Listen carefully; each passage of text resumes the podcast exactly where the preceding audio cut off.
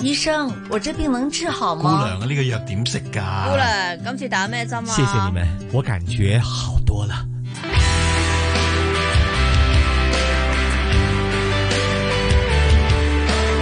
医护从新出发，主持杨紫金，嘉宾主持关志康。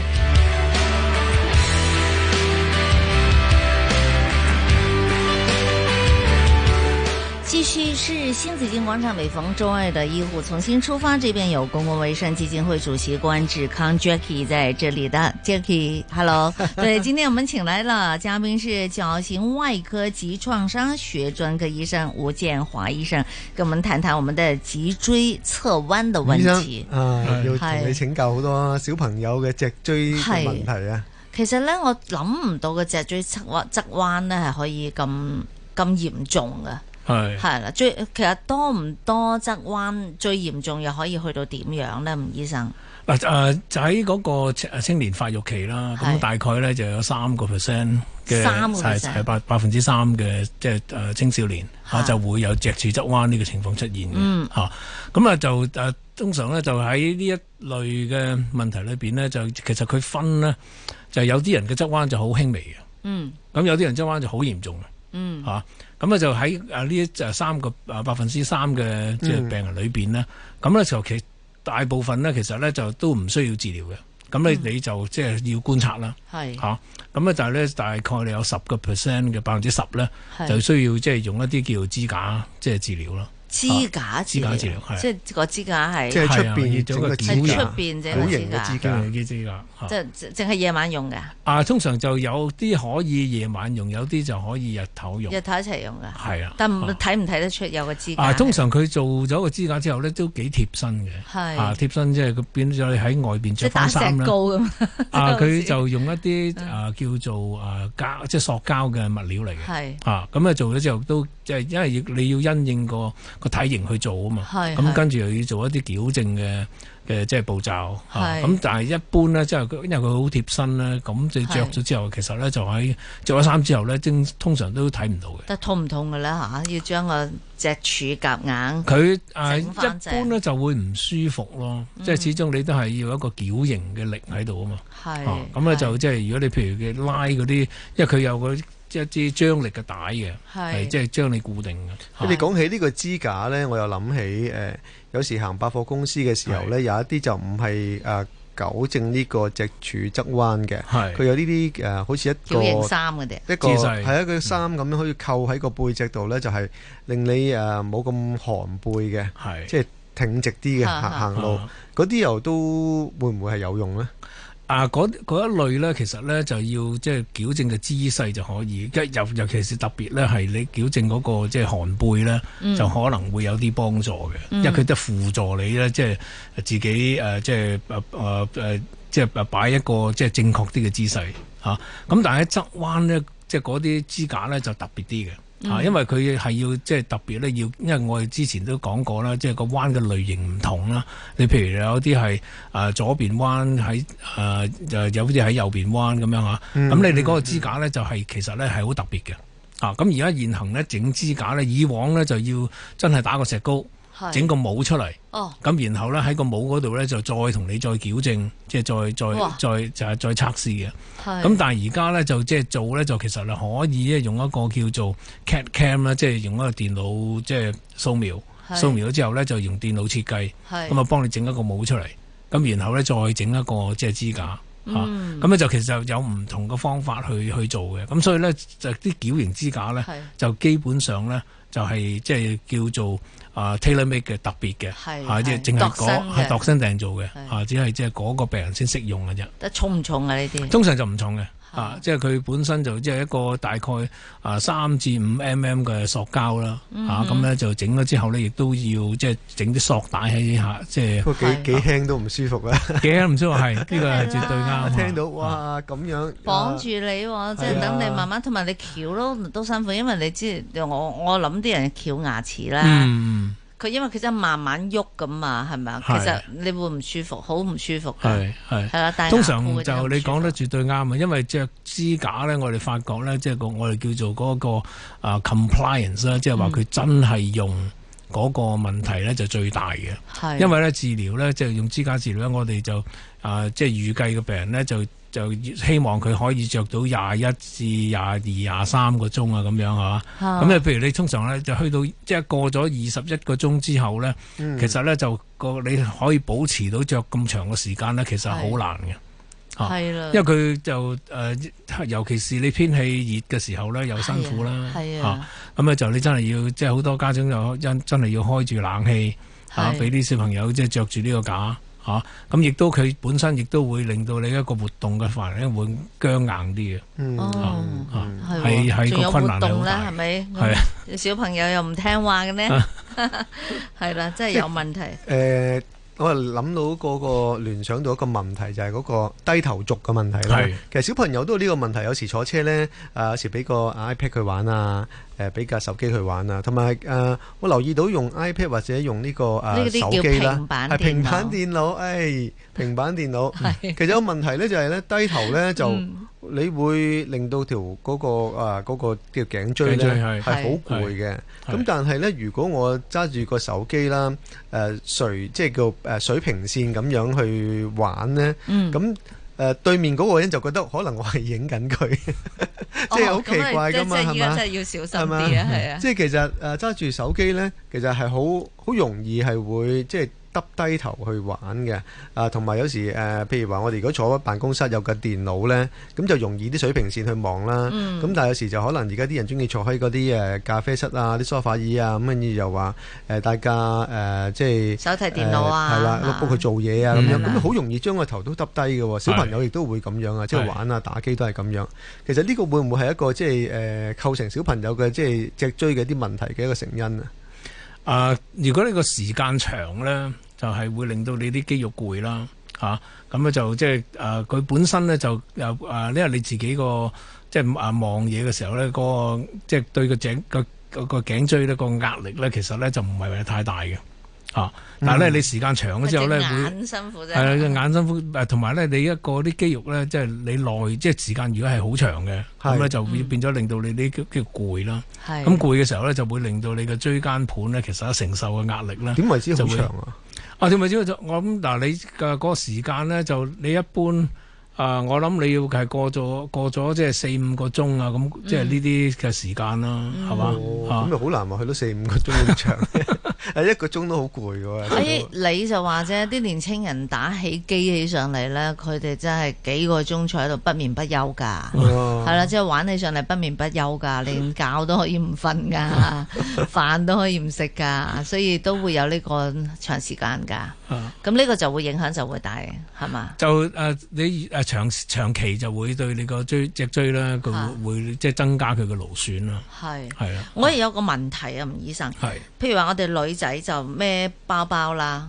咁我就中意單邊孭噶。嗯啊我已經有時覺得自己明顯地左，我因為孭右邊啊嘛，有啲人孭左邊啦咁啊。哦男仔都孭包包嘅喎，但係男仔佢男男仔好似背囊有時會當我背哋囊得有諗時諗都啊係即孭一係邊咁樣嘅喎。 嗱，反正咧就單邊嗰啲，咁另外一邊膊頭即係會就住就自己，嗯另係另一下即係另外一個有少少斜斜地噶啊嘛。係係咪係我哋有時望到人哋都係啊咁，啊咁呢個係咪都係個大影響嘅咧？誒，其實都係講個時間嘅啫。係啊，因為誒個、時間要要要相當長，係嗯先至會有一個結構性影響嘅。啊，咁即係所以我哋而家講緊即係譬譬如你誒著啲支架啊咁啦，係嗯即係你一定要個時間要夠長啦。咁、一般就係有效即係矯正脊柱側彎啦，即係呢啲情況嗯啦，你差唔多着個支架咧，一定要多過十六個鐘嘅。啊，哦咁、我哋嘅要求咧就希望去到廿一個鐘啦。係啊，即係即係啊個時間要足哇，夠有一長個。鐘即係啊一日都廿四個鐘喎，係啊，係啊，所以夜晚都着要住着㗎。瞓噶，係啊，三個鐘頭就係沖涼。係啊， 沖涼啦，你做運動啦，嚇係啊，俾你唞下嗰係啦，陣時係啊，嚇咁都要兩個支架先成日換洗啊，係咪要？啊，通常就唔使嘅，因為個支架佢本身咧就容易清潔嘅，哦你就要即係譬如着件底衫啊，係咁之後先至再着上去，啊係咁然後就即係你如果污糟咗，咁你可以揾啲酒精啊，咁啊抹一抹翻乾淨，咁應該就可以繼續用。嗯哼好，其實，在小朋友的成长当中呢，遇到很多的问题啊，比如说还有什么长短脚啊、嗯长短脚啊呢啲啊，咁有啲又誒、呃有啲家長又想啲人小朋友可以再高啲啊，嗯小朋友有時時自己都想自己高啲啊。係啊，坐姿又想正確啲啊，即係點樣為之係坐姿？因為做功課啦嘛，始終都係、除咗玩打機咁咁咁咁，始終都有坐姿。我哋細個都有講下，即係係坐姿係要正確啲。不過依家我唔知仲講唔講噶啦，依家學校入邊。係阿陣又又話冇自由，我連彎下條腰嘅自由都冇，咁係老師可能又唔出聲噶咯喎又。但我哋細個真係有坐姿呢個係啊即係要求噶嘛啊咁，係啦。咁點樣為止係坐姿正確咧，吳醫生？嗱，其實坐姿正確咧，我哋嘅脊椎人體嘅脊椎啦，就嚇最重要咧，就唔好喺一啲啊唔正常嘅位置太長嗯，嚇。哇咁咩叫唔正常？嗱，唔正我知你，譬如你係啊誒個人即係嗱，即係最即係唔正常嗰啲位置，譬如假設咧，就即係誒個工作方面有咁嘅需要啦，就係你譬如你整啊喺一啲低嘅位置裏邊嚇嚇，咁你又要彎住條腰啊，又要再轉身啊，咁樣嚇，即係好似個即係誒誒飛空中飛人掉翻轉頭啊，咁樣嚇，咁呢啲位置就唔正常啦。如即係總之，如果你譬如中和位置咧，就係最好嘅。嗯啊，咁咧就個脊椎咧，其實咧就啊直就係即係你坐喺度正直，就係、對個脊椎係最好嘅嗯啊。同埋同時咧，你如果保持喺正直呢個位咧，你亦都係會即係訓練到你啲肌肉嚇、啊即係保持到呢、個即係誒好嘅姿勢嗯啊。咁啊就即係總之彎向前。咁咧就如果彎向前咧，就企喺度彎向前咧，就就最唔好啦，因為你尤其是你再攞重嘢嘅話咧，個脊椎咧就會受好個椎間盤咧受好大嘅壓力嘅。嗯，啊，咁咧就即係你就持久係咁樣咧，係就會令到你嘅脊椎咧會誒勞損受傷嘅。哦咁，尋日坐得梳誒多梳化椅，其實都唔係咁好啊。如果你坐喺度嘅時候咧，瞓喺個梳化度咧，其實咧個椎間盤咧就冇壓力嘅，哦，即係如果你瞓平喺度，基本上就冇事嘅係，嚇、啊只係咧你喺一個正直嘅狀態嘅時候咧，你就係應該要正直啦。正直嘅時候就要正直啫。 即係我嗱如果我你啊其實都好正直，係 啦，即係如果你譬如你誒誒你即誒係點企咧喺度彎向前嘅時候咧，個時間唔可以長嘅，因為你一時時間長咗之後咧，你背脊後邊啲肌肉咧，自然就會疲勞嘅。嗯，咁佢疲勞嘅時候咧，之後咧你嘅椎間盤咧就冇誒誒，即係個肌肉個張力咧保護佢噶啦。係嗯咁即之後咧，佢淨係靠佢自己嘅結構去承受嗰啲壓力，咁長持久咧，咁佢就會受傷噶啦。啊哦，反正就说你要坐正了，你哦坐的时候就要坐正，對要不呢你躺的时候呢，那瞓躺就是瞓啦，係。系咪都要有啲姿勢係要唔係，其實瞓咧就對個脊椎咧就冇乜就壓力㗎啦，係啊，即係你點樣瞓都得嗯㗎啦。點瞓都得㗎，係啊，咁你平其實瞓啦，個脊側瞓椎都得係啊冇冇問題㗎，因為你嘅脊椎嘅結構咧係俾你喐㗎嘛，嗯，啊個功能就係俾你活動㗎嘛，咁所以你啊喺邊個位都冇問題嘅。啊即係點瞓，即係但係咧，就對脊如椎果都你唔係影啦，響即係你，但係如果你譬如你屈住喺度一個位係好長時間咧，咁就唔好㗎啦，啊，即係嗱喺誒有咩咩情情況況屈咧？嗱，你譬如你因為你啊，即係誒誒誒昏迷咗，嗯嚇啊咁咧就譬如就昏迷咗，誒喺個停咗一個唔正常嘅位置，即係係嗱正常嘅位置就咁瞓平啦。係啊，但係如果你屈埋一個位咧，咁啊有機會咧令到即係你個脊椎會受傷嘅。啊，亦亦都如果你譬如你昏迷咗、瞓咗喺度咧，擲住嗰啲肌肉咧，嗰啲肌肉會有機會咧會缺血嘅。嗯哦，有缺血係啊咧就好危，險噶啦，啊，嗯即係啲肌肉一壞死咗之後咧，咁你即係嗰啲肌嗰啲肌肉壞死咗之後咧，會令到你個腎咧會會衰竭噶， 哇，係係啊嚴重嘅，所以你如果你昏迷咗係嚴重一段長嘅時間就好危即係譬險。如屈屈喺俾人塞咗喺個車尾箱後邊，係即係啲哦咁啊好危窄細險空㗎間係啦係啊係嘛啊，即窄係夾硬將你屈咗落去。係啊，你咁咪好危險㗎，咁就呢個時間危險啦長咗危險啦。咁誒講下開學啦，咁就有啲媽咪就即係有擔心啊，就好緊張啊，就買啲即係可能係特別功能嘅書包啊，或者特別功能嘅鞋墊啊，嗯或者一啲誒、呃特別功能嘅鞋啊，即係話啊又要啊護肩啊、誒、護脊啊、誒、總之就係健康啦咁樣，係即係。好似我就咁睇，就好似好似個功能都係差唔多啫，應該就好似係咪有啲嗯真係有啲功能我哋唔知道，抑或其實都係宣傳為主呢？主要都係一個宣傳嘅嘅情況嚟嘅啫。嚇嗱，其實喺個脊椎嚟講咧，就你個最緊要咧就係個重量嘅啫，嚇，同埋咧你即係個嗰個重量個分佈嗯係均唔均勻咯。嗯即係如果你係需要即係孭重嘢嘅，咁佢應該咧就嗰啲重嘢嘅即係擺到咧，你越貼你個身體咧係就越好咯。因為如果你如果你即係嗰樣嘢離開你個身體遠咧，嗰、因為槓桿槓桿嗰個原因咧，嚇就會令到你感覺得特別重啊嚇。哦，啊，所以你即係啲擺啲嘢咧，最好咧就越貼貼身身就越安全啦。你知依家啲年青人興咩咩背囊啦，因為我嗰日扮後生都孭咗背囊啦咁啊哦，啲年青人同我講：哎呀，一唔興咁貼背脊㗎，依家興 啲好長，哦放長咗，然之後個背囊揼喺 pat pat 度。 咁就會你會咁覺就得好會重好重㗎啦。係喎，有時係拎啊重嘢咧，拎到嚇拎到好辛苦嘅時候係咧啦，係啊不如捧住佢嚟行啦，咁就好似係輕啲啲㗎喎。有時你個袋太長咧，不如整短啲個索繩咧，咁啊係又覺得短啲又冇又又即係貼咗自己啲啊嘛，係啦，係又覺得好似輕啲啊。你如果你捧住佢嘅時候咧，其實咧嗰樣嘢，如果你貼身嘅話咧，就 O K 嘅。嗯咁但係咧，你其實你捧捧住嗰樣嘢即咧，係好似你就攬住件嘢咁咯，係啦，就就會好貼身咯。好似好似輕包住啲係嘅係。啦，好貼身啦。咁 OK，OK，你同埋你會用緊其他啲肌肉嚇嚟即係保護緊你嘅脊椎啊嗯咯。其實係好啲嘅，係啊，你因為你你成個人咧會會啲肌肉會一齊會收緊㗎 OK，咁同埋咧，亦都可能你你擲住嘅時候咧，會令到你啲肌肉咧容易攰啦，係啊就係因為你啊，可能你索住嘅時候，啲肌肉就啊會令到個個供血咧冇咁好。係好，你講捧嘢，我就講抱 B B 啊， 呢個人仔啊識喐嘅人仔。嗯咁究竟係打橫抱佢好，定係打誒豎即係動起身抱直抱好咧，定係橫抱好，定係點樣孭孭前好定孭後好咧？啊哦咁醫生嗱嗱，其實咧就好多時咧就驚嘅啊嗰個關心嗰個 B B 點樣抱咧，係主要咧就擔心佢個髋關節，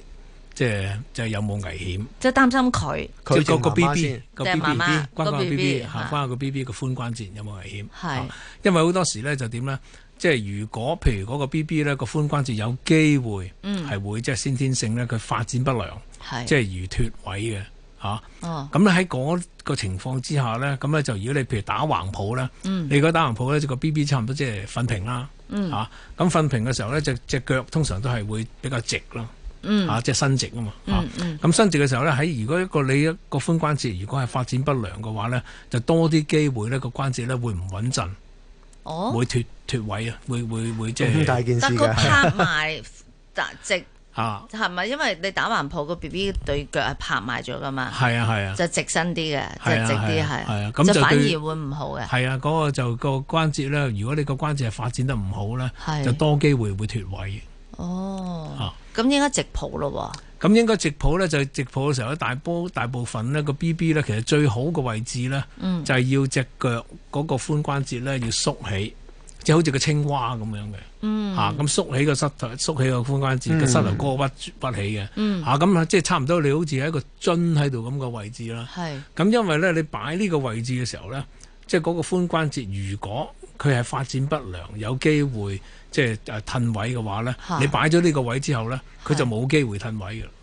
佢就哦冇機會即係誒誒，即係去到一個叫脱位嘅問題嘅。啊，啊。咁嗰個位置咧就係一個安全嘅位置。那我覺得有些姿勢就很很安全了，比如說那個孩子他直抱啊，然後他的手是抱着媽媽的脖子啊啊，然後他的兩條腿呢是打開繞着對媽媽對的腰間。係係嘛？即係啊翹住阿媽嘅腰部咁樣係，咁係阿媽就抱住佢個 pat pat，係係咪呢個姿勢就嗱，最佢其好實咧，即係佢嗰個姿勢咧，就已從就啊裏邊咧，仲有少少好重要嘅嘅嚇嘅留意嘅地嘅方元素係嘅啊，係啦。嗱，嗰個位置咧就點咧？就係咧，你嗰個髋關節咧嘅個隻腳縮起個位置咧要嗯夠高，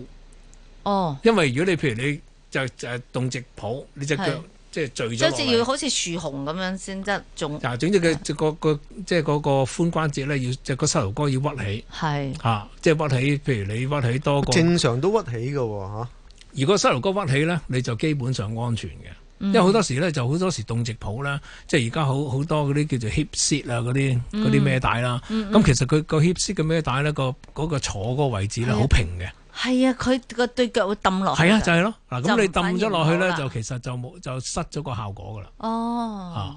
其其實佢佢最主要嘅效果咧就係話係佢嗰個即係呢個即係差唔多樽喺度呢個位置咧，你個 pat pat 就要聚咗落去，嗯隻腳上翻嚟，係咁嗰個髋關節咧先至係安全嘅。 OK，这那是那如果这个孩子他什么问题都没有，啊是个很正常的一个 BB，、啊也是这个方法抱他是最好的吗？啊，如啊，如果佢冇唔正常嘅話咧，就唔重要嘅，就就點以抱都得點嘅。抱都得嘅。哦唔係，，我反而擔心咧，就係咧個小朋友冇嘢，阿媽覺得好重。啊嗱即係呢個跟住翻轉頭就即係問下媽啦，係咪？因為係啊大家都 啦，阿媽就會有影阿媽響，因為有時太咧我大見到件啲事媽媽咧，即係話係小朋友瞓着咗，瞓着咗咁行下街瞓着咗，或者係啊夜食飯夜又瞓着咗，咁綁住佢咧，嗯其實真係幾辛苦。好重係啊，啊瞓着咗個 B B 係最重啊嘅。哦，如果你即就譬如你瞓喺度嘅時候，呃誒佢呢個時間都係短啫，嚇咪要捧佢翻屋企啊！係捧啊住佢翻屋企，或者又喺條街度行緊，咁又捧住佢，又冇 B B 唔車。止瞓着㗎，有時咧佢去街又會扭計要你抱啊咁，係係啦不。過你就就其實好多時即係嗰個呢個即係誒，譬如呃抱佢即係瞓喺度，同埋呢個動靜，即係其實幾個因素啦。第一，佢個髋關節有冇問題啦，嚇、第二就係話咧，其實咧佢主要重要嘅時間咧，都係喺你可能喺即係一歲之前，或者一歲半之前啊呢、個時間咧，先至係最重要嘅啫。即係其實咧最理想咧就係話個髋關節你保持佢一個安全個位，都係頭嗰一年，嗯即係比較重要啲佢咯。佢依家啊 Jackie 嘅意思係想話媽咪係咪？係係啊，即係媽咪啊媽，咪點即係媽樣咪自去己保都護會自都會己影啊？響到自己㗎嘛重得滯係係係啦係。係，啊抱影響到 B B 嘅時候又 B 點 B 樣？冇事，係啦但係啊媽咪 有事。媽咪點樣會佢個佢個吳醫生真係佢個即係佢個脊椎啊？如果擺如上果 BB 係你就話抱個 B B 咧，你最緊要都係最緊要係要貼身咯。嗯啊，即係你要貼身，咁你就即係保護你個背脊係最好咯。嗯哼啊咁咧就你誒、呃即係孭又好，抱又好，最緊要就個個孭 BB 好啲啊，抱好啲啊，即係如果即係冇 B B，其實基本上都一樣嘅，其實就你總之嗰樣嘢就唔好離開你個，即係如果你譬如攞攞住一樣嘢，嗰樣嘢嗯離開你個身體好遠嘅，咁你就會即係令到你個脊椎負荷高好多、嗯，啊！都見到手都避 埋嘅喎，嗰啲有老鼠仔啊，有啲係痛㗎咁你就其攰實㗎咧，你如果你誒用手抱，咁嗯你個手都會攰咯係啊！咁咧就如果你即係你孭就主要係個個脊椎，即係佢本身即係就承，即係佢你個脊椎咧，你點都好咧，佢都係永遠會承受晒所有力嘅。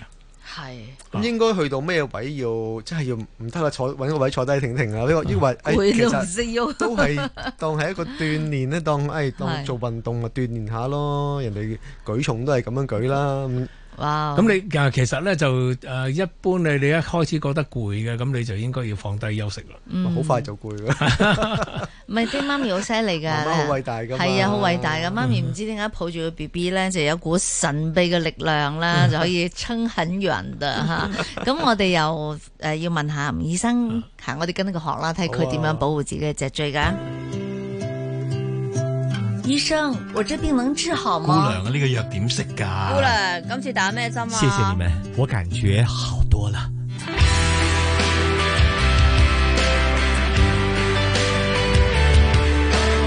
医护从新出发，主持杨紫金，嘉宾主持关志康。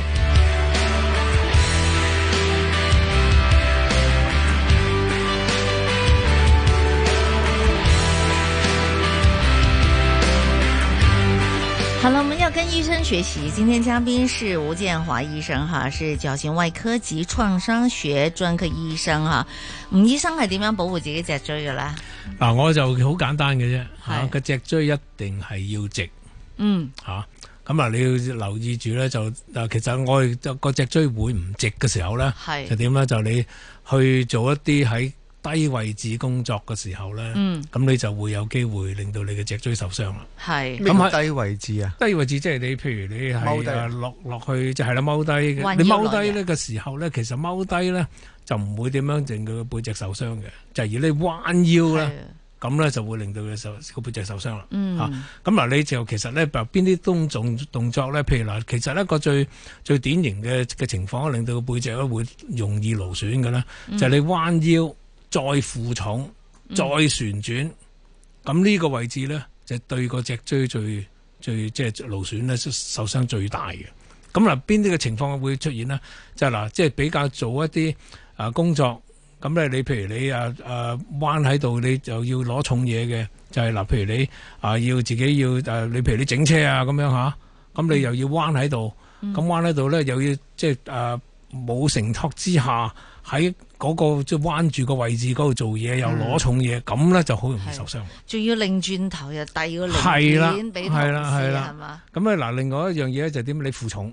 你譬如你搬一樣嘢，攞住一樣嘢負重，咁你可能咧，你譬如你攞住一個行李嚇，啊咁、你咧就攞住佢呢個行李咧就就徒手攞住佢，嗯咁咧你又唔可以太貼身，貼身你撞噶嘛。嗯嗯，咁你係再行，你譬如你再行五十米咁啦，咁你你肯定咧，你第二朝之後咧，你就會覺得你個背脊係會痛噶啦，嗯，嚇、因為個個椎間盤咧，佢係會會有機會受傷。咁如果你個背脊痛，你會點啊？啊，通常就如果你譬如你就喺嗰個情況，你要休息啦，同埋你要係保持翻正直，嗯咁啊就唔好再令個椎間盤有受壓啦。保持休息，休息係瞓喺度，一定係坐喺度。啊，定其係實你就做運最動好就係即呢個按摩係 下，通常咧，係你瞓喺通常都會按摩度啊，你通常瞓喺度嗰隻椎咧，嗰個係就椎間盤嘅壓力係最細嘅。瞓喺度最細係嘅啦。係啦咁即係佢做按摩咧，係按摩冇所謂嘅，你鬆幫助你啲肌肉鬆弛翻。係，但係有乜啊係啦嘢要特別留意嘅咧？個按摩就啊，其實就你就啊按摩就你唔好就誒、呃即係太過大力，即係令到你、嗯即係會受你啲肌肉會受傷啦，係係咯。係其實咧最最有效嘅都係要鬆弛翻、嗯啊，或者你去即係啊有啲人就譬如你即係誒、呃治治療師方面咧，通常咧會拉下拉下你嘅脊椎啊咁樣係嘛，即係拉鬆啲肌肉拉下筋係啦，啊都有係啊係啊嗰啲反而就即係最安全。即係拉下筋都 OK 嘅。拉筋 OK 㗎，係係係啊。但係啲泰式嗰啲就唔係咁好啦，係嘛？如果你泰式痛緊嘅時候咧，啊唔知我唔知佢泰式係西你點樣條腰嘅喎，試過 哦太危險嘅動作都係好危險啊要好小心咁做先就得。要請教醫係生。啦，如果通常太即痛係如果啊用力啊，嗰嗰啲活動啊係咁樣，你話即係譬如我哋就好一般好擔心咧，即係話嗰啲啊誒誒誒呃按摩咧要好大力咁樣扭你扭嚟扭去咁咧，嗯我哋就覺得嗰啲動作係非常之危險啊係，落頸都係危險嘅，係啊，啊非常之危險嗰啲。係啦，啪一聲啊同埋又唔知嗰個即個係師 傅個人功力嗰個技個師有功冇力咩經驗啊？係啊，通常就誒喺我哋嚟講，嗰啲全部都係危險動作嚟。嗯，好，這要非常小心啊。嗯好，那今天聽了那麼多，還學到了很多， 呃，提提起了大家注意啊。不過呢，如果側彎嚴嚴重嘅話，其實做手術嘅吓，可以可以係可以幫到大家嘅吓。咁啊，今天非常感謝吳建華醫生給我們的多謝提你醒，啊謝學到好多嘢啊謝，唔謝錯謝吳醫生，也謝多謝謝 Jackie 關多志謝康，謝謝。多謝多謝我們多謝下個周二再見好，。下個禮好拜見。这里也谢谢我们的听众朋友，明天上午九点半再见。